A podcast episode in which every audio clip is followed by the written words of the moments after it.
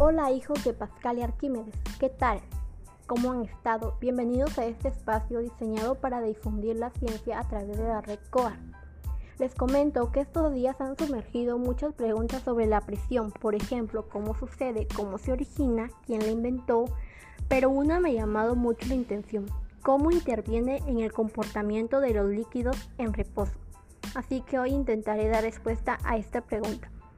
Estaba buscando información al respecto y he llegado a la conclusión que la presión ejercida en cualquier lugar de un fluido encerrado e incompresible se transmite por igual en todas las direcciones en, todo el fluido. Es decir, la presión en todo el fluido es constante. ¿Y eso qué quiere decir?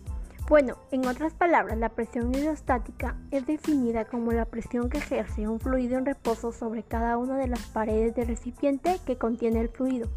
Reciben el nombre de fluidos aquellos cuerpos que tienen la propiedad de adaptarse a la forma del recipiente que los contiene.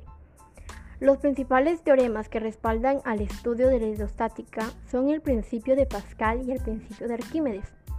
Comencemos con el primer principio. El principio de Pascal es una ley enunciada por el físico y matemático francés Blaise Pascal, que se resume en la frase el incremento de la presión aplicada a una superficie de un fluido incomprensible contenido en un recipiente indeformable se transmite con el mismo valor a cada una de las partes del mismo. Este tipo de fenómeno se puede apreciar, por ejemplo, en la prensa hidráulica o en el gato hidráulico. Ambos dispositivos se basan en este principio. Si continuamos con el siguiente, el principio de Arquímedes afirma que todo cuerpo sumergido en un fluido experimenta un empuje vertical y hacia arriba igual al peso del fluido deslojado. El cuerpo no necesariamente ha de estar completamente sumergido de dicho fluido, ya que si el empuje que recibe es mayor que el peso aparente del objeto, este flotará y estará sumergido solo parcialmente. Pero hasta este punto solo sabemos cómo el origen de esta presión. ¿Y cuáles serán las fuerzas debidas a la presión del fluido? Bueno, entonces, antes de continuar hay que recordar qué es la presión. Esta presión, llamada presión hidrostática, es la que provoca en fluidos en reposo una fuerza perpendicular a las paredes del recipiente o a la superficie del objeto sumergido, sin importar la orientación que adopten las caras partiendo de que en los, todos los puntos el fluido se encuentre en equilibrio, la presión hidrostática es directamente proporcional a la densidad del líquido, a la profundidad y a la gravedad. La ecuación para calcular la presión hidrostática es un fluido en equilibrio. Es peso es igual a la densidad por gravedad por profundidad. Y ustedes se preguntarán, ¿cómo aplicaron el principio fundamental de hidrostática? Bueno, esto es debido al trabajo de Pascal, quien se centró en esto y demostró que la hidrostática no depende del peso del fluido, sino de la diferencia de elevación. El principio de la presión aborda diversas cuestiones sobre la estática de los fluidos, pero ustedes se preguntarán, ¿cuáles son esas cuestiones? Bueno, consiste en que para sumergir totalmente en agua una colchoneta inflable necesitamos empujarla hacia abajo. Es más fácil sostener un objeto pesado dentro del agua que fuera de ella. Cuando buceamos, pareciera que nos apretaran los tímpanos. Estos y muchos otros ejemplos nos indican que un fluido en equilibrio ejerce una fuerza sobre un cuerpo sumergido. Pero, ¿qué origina esa fuerza? ¿En qué dirección actúa? ¿También el aire en reposo ejerce fuerza sobre los cuerpos? ¿Qué determina que un cuerpo flote o no? Esas son algunas de las cuestiones que aborda la estática de fluidos, el estudio del equilibrio en líquidos y gases. En fin, volvamos a nuestro tema. Sin embargo, así es como consisten algunas de las cuestiones que abordan la estática de fluidos. Además, un fluido en reposo en contacto con la superficie de un solo ejerce fuerza sobre todos los puntos de dicha superficie.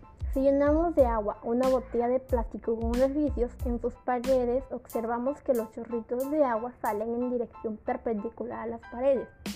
Esto demuestra que la dirección de la fuerza que el líquido ejerce a cada punto de la pared es siempre perpendicular a la superficie de contacto.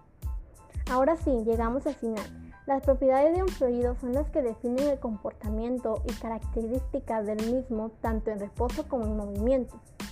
Existen propiedades primarias y secundarias como su densidad, siendo una magnitud que mide la compactibilidad de los materiales, es decir, la cantidad de materia contenida en un cierto volumen. Si un cuerpo está hecho de determinado material, podemos calcular su densidad como el cociente entre la masa del cuerpo y su volumen. Analógicamente se define el peso específico como el peso de un determinado volumen de material. Por lo tanto, peso dividido el volumen, pero el peso es la masa por la aceleración de la gravedad. Como vimos antes, masa dividido entre volumen es la densidad. Entonces, peso es igual a densidad por gravedad. Todo esto es representado mediante el uso de las unidades de presión. Sucede que la característica estructural de los fluidos hace en ellos se transmitan, a diferencia de lo que ocurre en los sólidos que transmiten fuerzas. Este comportamiento fue descubierto por el físico francés Pascal, pero ¿cuáles son las unidades de presión más utilizadas? El Pascal es la principal unidad de medida de presión, es la relación de una fuerza ejercida sobre una superficie. Otras unidades de medida eh, son el Newton o el Pound Force. En conclusión, la presión en un punto del interior de un fluido, presión hidrostática, es directamente proporcional a su densidad, a la profundidad que se encuentra dicho punto y a la gravedad del sitio que encuentra el fluido. Además, ya que la presión que ejerce un fluido en reposo sobre cada una de las paredes del recipiente que contiene el, el fluido. Es decir, este mismo toma la forma del recipiente y este se encuentra en reposo como en consecuencia sucede que cada una de las paredes actúa una fuerza uniforme. Podemos decir que este conocimiento ha permitido al ser humano su desarrollo, ya que como vemos a lo largo de la historia muchas personas han dedicado su vida sobre ese tema. Ahora es el momento de despedirnos. Los invitamos a seguirnos en nuestras redes sociales, compartirnos nuestro contenido y de esta manera ayudarnos a difundir la ciencia en tu hogar. Cuídense.